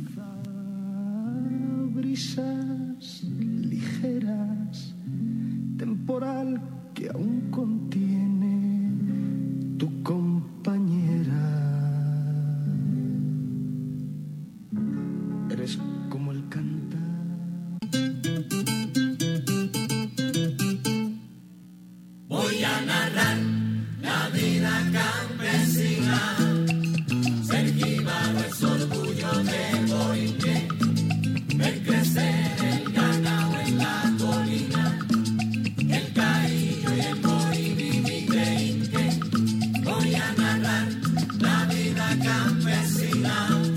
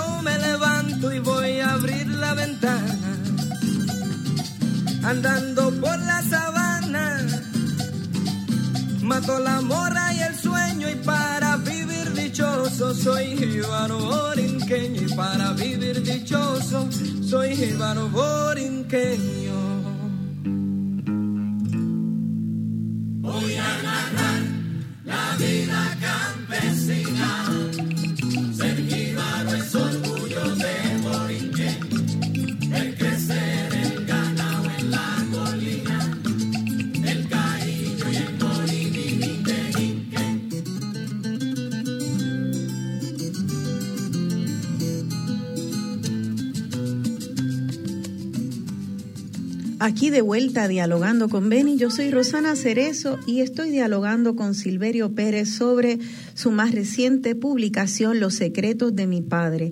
Esta canción también de la autoría de Silverio, La vida campesina, eh, creo que tenemos a Silverio ya en pantalla. Eh, esa canción yo recuerdo cantarla de de niña, Dios mío, me sabía la letra completa, no entendía lo de el moribibique inque y ahora es que lo, lo entiendo bien, lo del caillo y el moribibique inque, qué bien.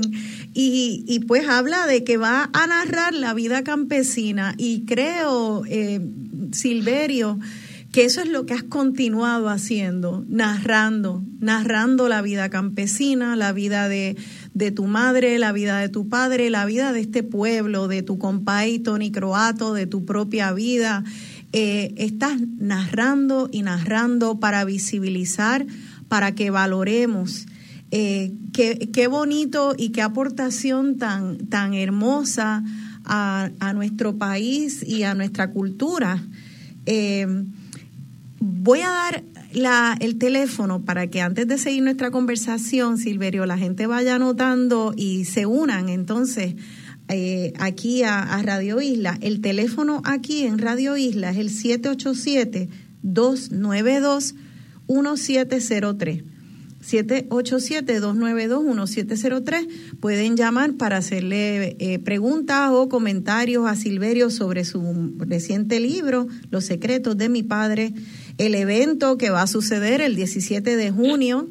Eh, que va a ser un gran concierto, eh, celebración de los 109 años de Don Silverio y se van a cantar muchas de estas canciones y muchas más para celebrar la vida de, de este viejito con tercer grado, carpintero, jíbaro, que es una manera para el pueblo de celebrar lo que es nuestra esencia boricua, a, la persona sencilla y grande en su sencillez.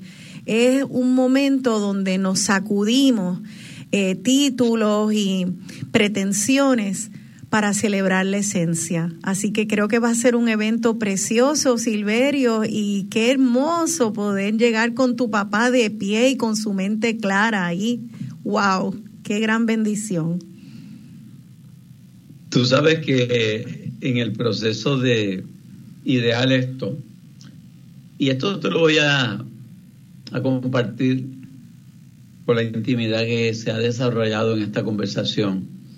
Y es algo que no voy a, a compartir en ninguna otra eh, entrevista porque no quiero que el foco se desvíe.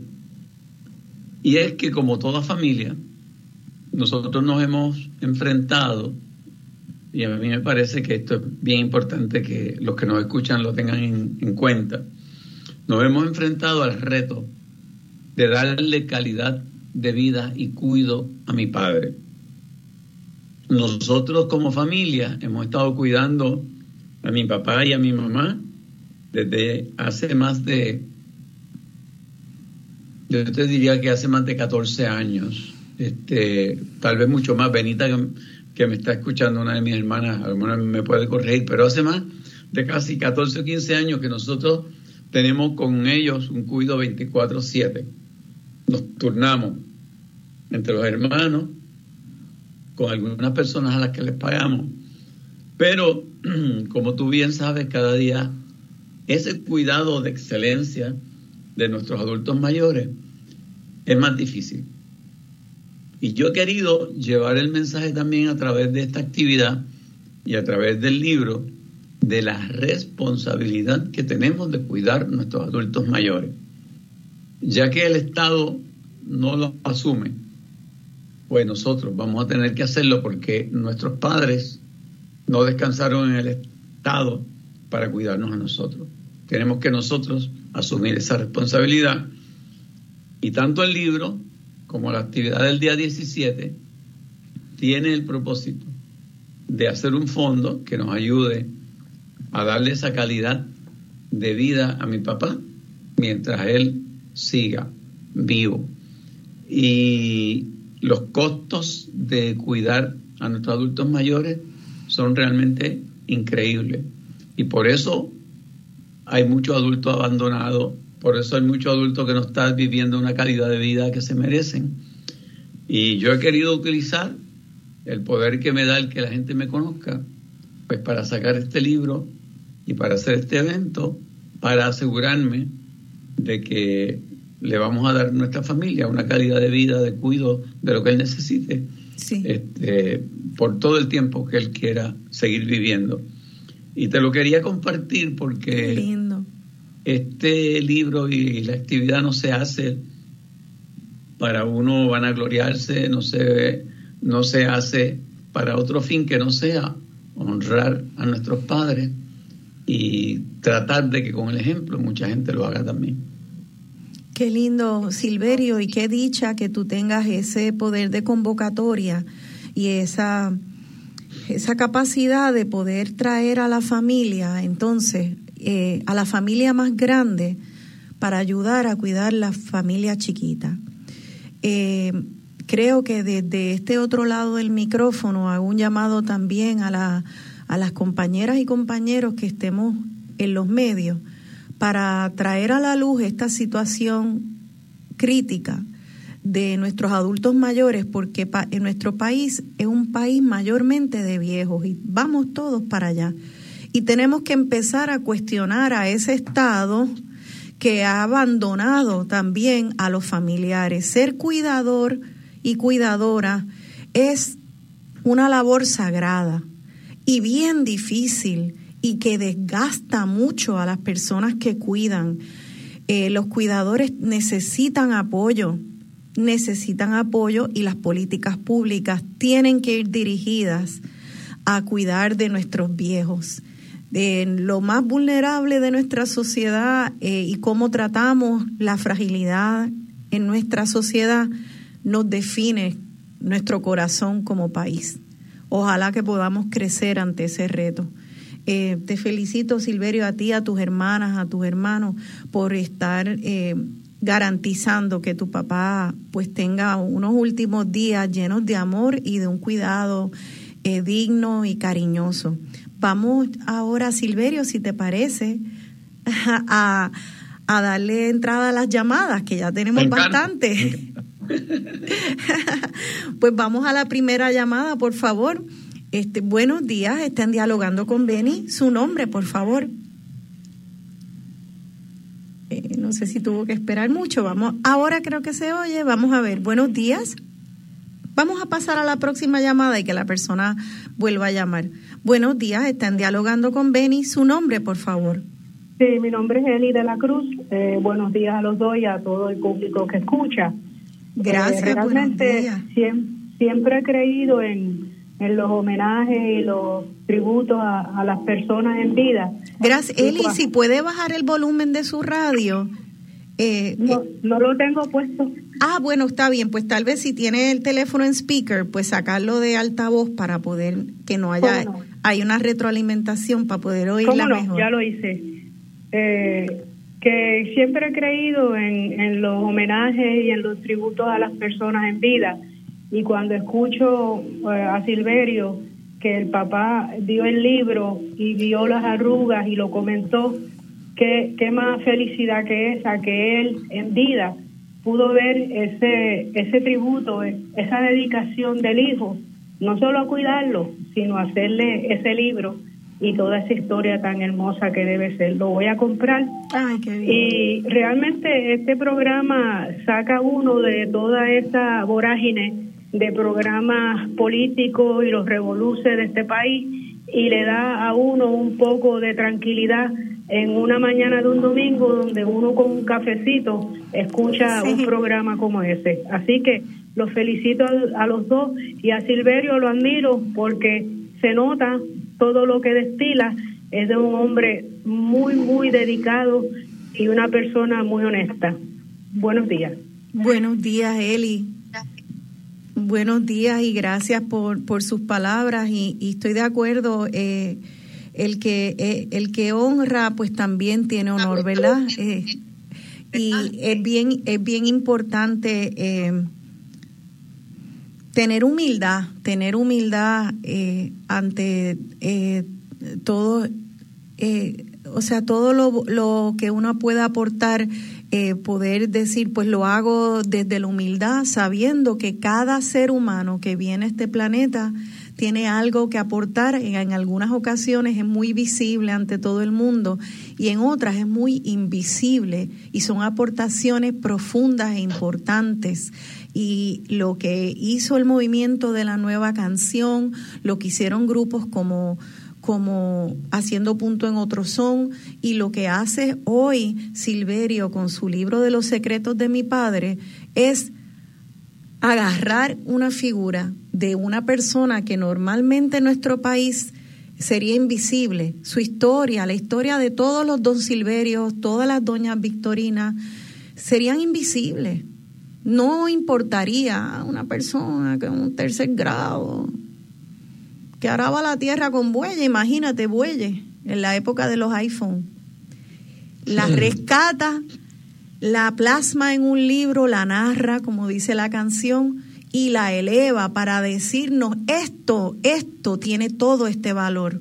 Así que eso viene desde la humildad y yo creo que cuando la gente ve esa expresión auténtica, responde a ella, Silverio, y por eso creo que las palabras de, de, de nuestra amiga Eli de la Cruz, vamos a pasar entonces a la próxima llamada.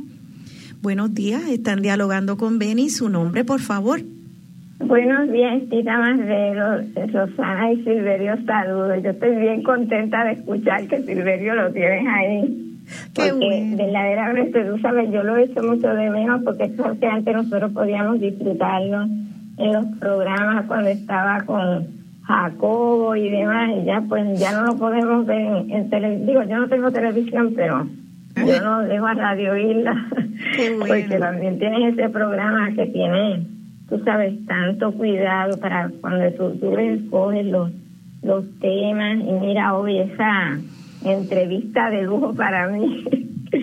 Tú sabes que yo no sé si don Martín Mulier está todavía vivo. Él está vivo, este Silverio. Martín. ¿Quién? No, don Joaquín Mulier. Joaquín Mulier. Sí. Ajá, sí, don porque Joaquín Mulier está que una vivo. vez Eh, Don Joaquín Mulier eh, es uno de los maestros que indirectamente tuve en el arte de hacer décimas.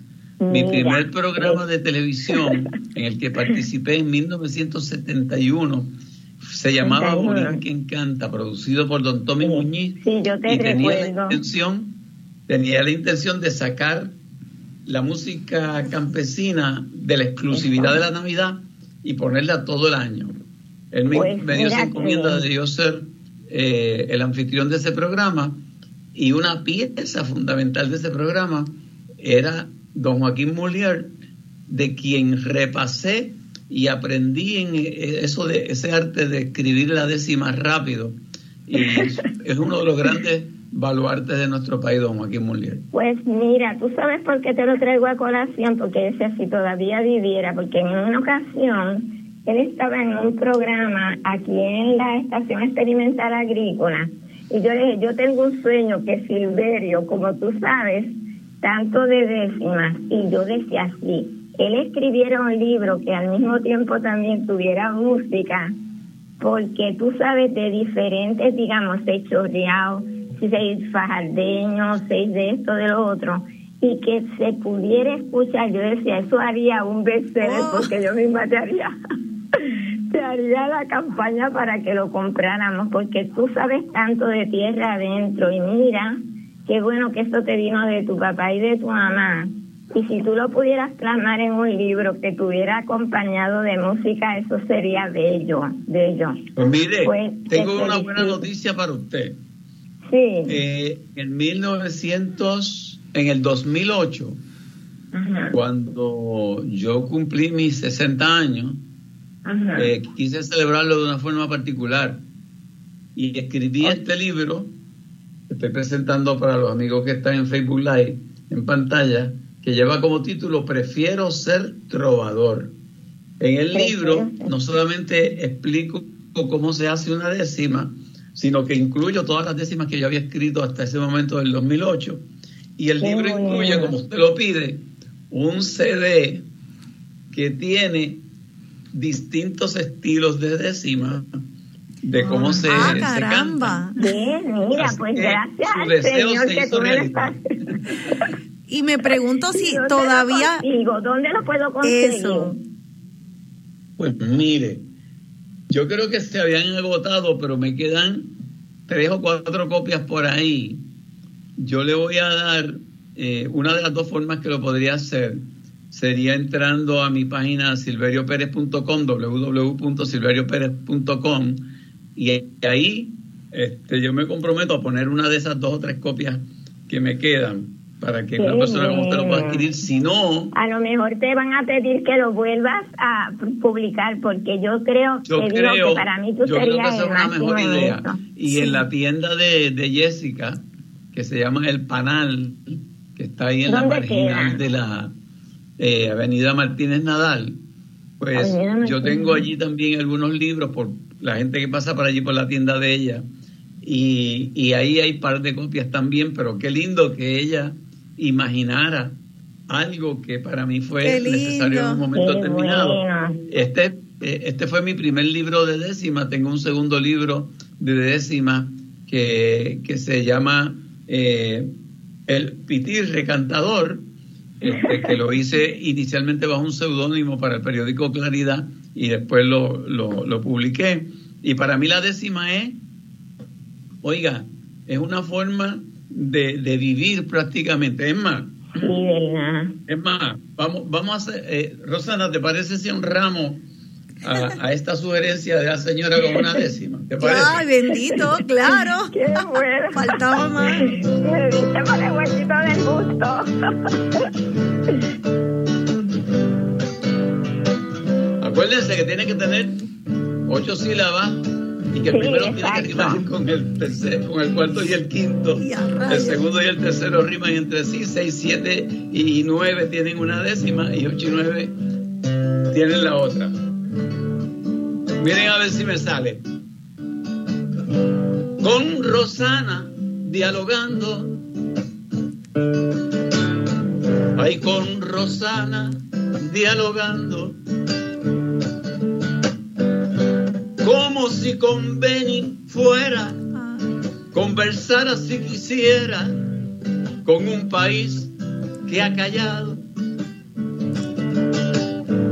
Que el buen diálogo ha enterrado. Y eso debemos cambiar. La palabra disfrutar.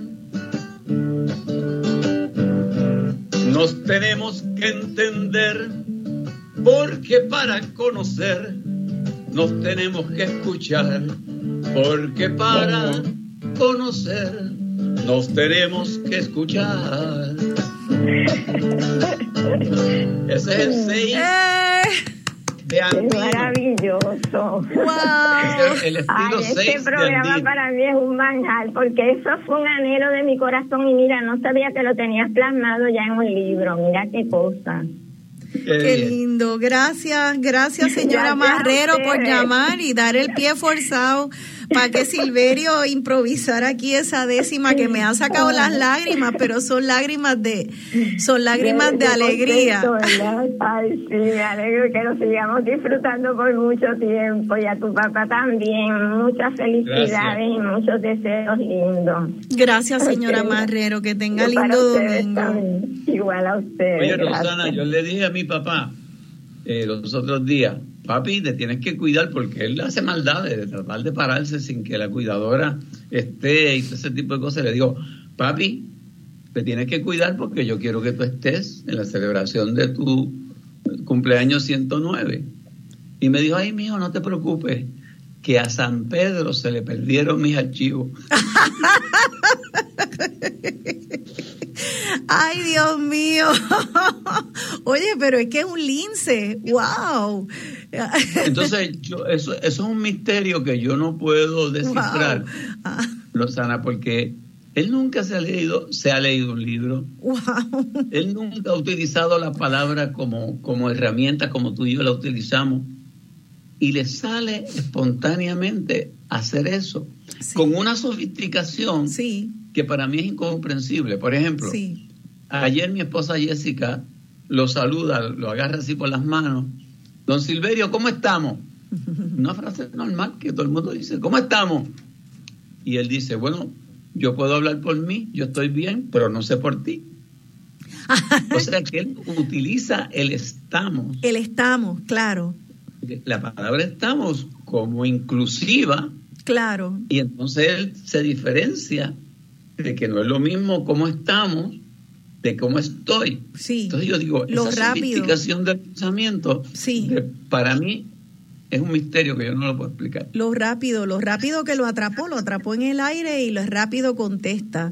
Inmediatamente. Eso era también bien característico de la gente de la generación de él. Yo tenía una bisabuela que murió a los 100 años, que era igual, Carmen Rita Cuevas Iriarte, y ella tenía, para empezar, una cantidad de dichos increíbles, pero a- además de los refranes, era eso que tú dices, era como un Puerto Rico donde había una soltura y una agudeza mental que no dependía de, de la instrucción académica, pero había eh, pues mucha riqueza lingüística y, y mucha picardía al hablar. Mucha picardía. El, el- refranero ese, en una ocasión, una de estas compañías Medicare Advantage lo, lo quiso utilizar para, para un anuncio y vimos ahí una oportunidad de, de aportarle a ese, a ese potecito de sus cuidos. Sí, Y entonces él terminaba eh, mirando a cámara diciendo, estoy como Coco. Eso fue lo que le pusieron en el, en el guion. Era lo Sí. único que decía. Y cuando lo están grabando, él dice, estoy como Coco, pero no rancio. claro. Y cuando dice el no rancio, el director iba a parar como, no, no, limítese Eso no a era. lo que se, se dijo. Porque a lo mejor el, el- el director a lo mejor no entendía lo que él quería decir con no rancio. Y el, el otro, la persona de la compañía dijo, no, no, no, no, déjalo así. Imagínate. Ese como coco, pero no rancio, fue lo que pegó de ese anuncio. Claro. Y lo cierto es que todo el mundo se acuerda de esa salida de mi papá. Estoy como coco, pero no rancio. Pues creo, Silverio, que con esas palabras este, podemos aprovechar para, para terminar el programa y quería saber si, si quieres eh, decirle algo, una, un último mensaje al público. Eh, sé que la gente está bien pendiente al libro, también a la actividad. Eh, si puedes repasar, por último, si hay al, cuándo sale en librería para aquellas personas que que no tengan la facilidad de comprarlo online, en línea, en los secretos de mi padre.com. Eh, pues ¿Cuál es el día oficial?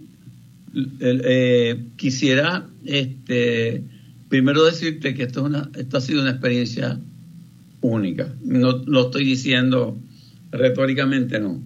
Esta conversación contigo ha sido una, una experiencia muy emocional, de una gran satisfacción extraordinaria, como todo lo que tú haces, eh, Rosana, que honras tan lindo a tu padre.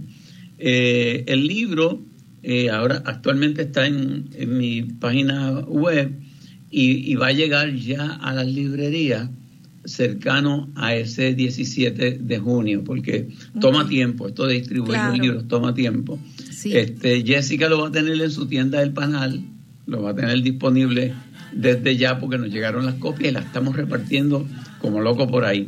Pero yo sé que en Bookmark de, de San Patricio lo van a tener e inmediatamente después del día 17 de junio también estoy seguro que lo va a tener Norberto González, El Candil, todas las todas librerías, las librerías principales. Eh, este, y entonces creo que, que lo que hemos disfrutado aquí es el conversar, el escucharnos, el revivir nuestras raíces, el, sentirnos orgullosos de nuestros padres, de nuestra historia, de nuestro país. Y yo le exhorto a la gente que se permitan ese disfrute. Yo creo que el gran secreto de mi padre es amar la vida y quererla seguir viviendo.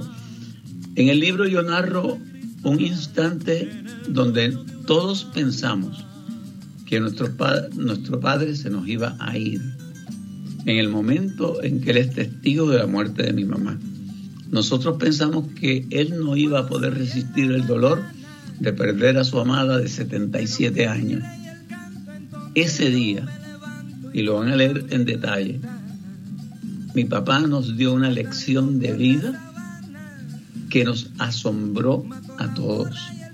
Su deseo de vivir, era mayor que su dolor. Y yo les pido a todos los que nos escuchan, quieran la vida, expriman la experiencia de la vida, no se rindan, no piensen que porque algo te pasó no vale la pena seguir viviendo, no, en la vida el 20% es lo que te pasa y el 80% es cómo tú reaccionas a eso que, que te pasa. No permitas que ese 20% que te pasa controle lo que tú puedes disfrutar de la vida. El gran secreto de mi padre es querer seguir viviendo. Gracias Silverio. Y ese gran secreto nos lo llevamos en el corazón, eh, pues porque debe ser el lema, ese es el norte. Gracias Silverio, a ti, a don Silverio, a doña Victorina y a todos nuestros campesinos, mujeres curanderas que nos dieron, abrieron el camino para una vida digna como boricuas con orgullo. Feliz domingo, familia. Se despide de ustedes esta servidora, Rosana Cerezo.